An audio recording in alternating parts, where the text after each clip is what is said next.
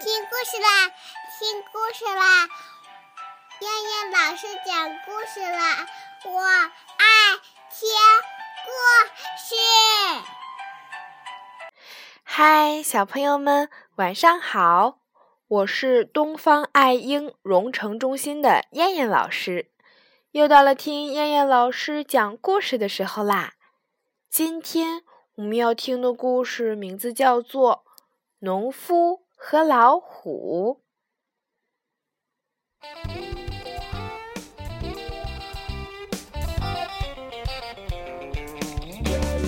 很久很久以前，有一只大老虎，它是野兽之王。这只老虎长着黑毛，眼睛像火焰，牙齿锋利的像刀子。它吃了许多的动物。森林里的动物们都害怕它。一天早晨，老虎吃了一只鹿，然后出去散步。他看到动物们见了自己就逃，心里得意极了。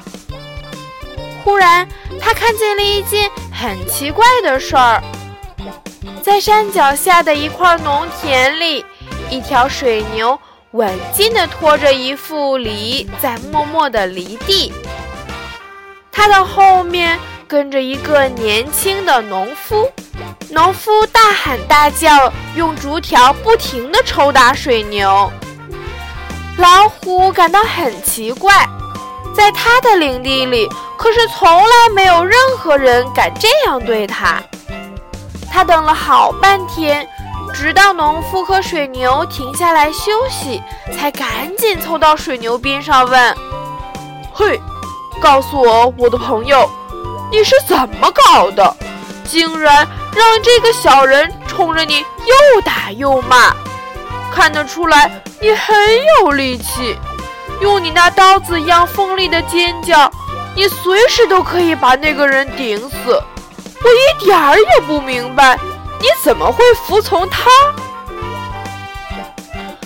水牛看了看老虎，伤心地说：“他是小，但是你不知道他有智慧吗？”老虎吃惊地问：“你说什么？智慧？智慧是什么东西？”水牛不高兴了，因为。他自己也不知道智慧是什么，但是他又不愿意向老虎承认这一点儿。于是他说：“你最好去问问人吧。”农夫正在抽竹烟袋，老虎走过去说：“水牛告诉我你有智慧，是真的吗？”农夫回答说：“是真的。”老虎接着问。智慧是什么样的？你能闪光让我看一看吗？我倒是很想让你看，只是今天早上我怕干活的时候把它弄丢，就放在家里了。你是不是回去取一趟？我非常想看看它到底是什么样子。好吧，我去取。农夫说着就站起来了。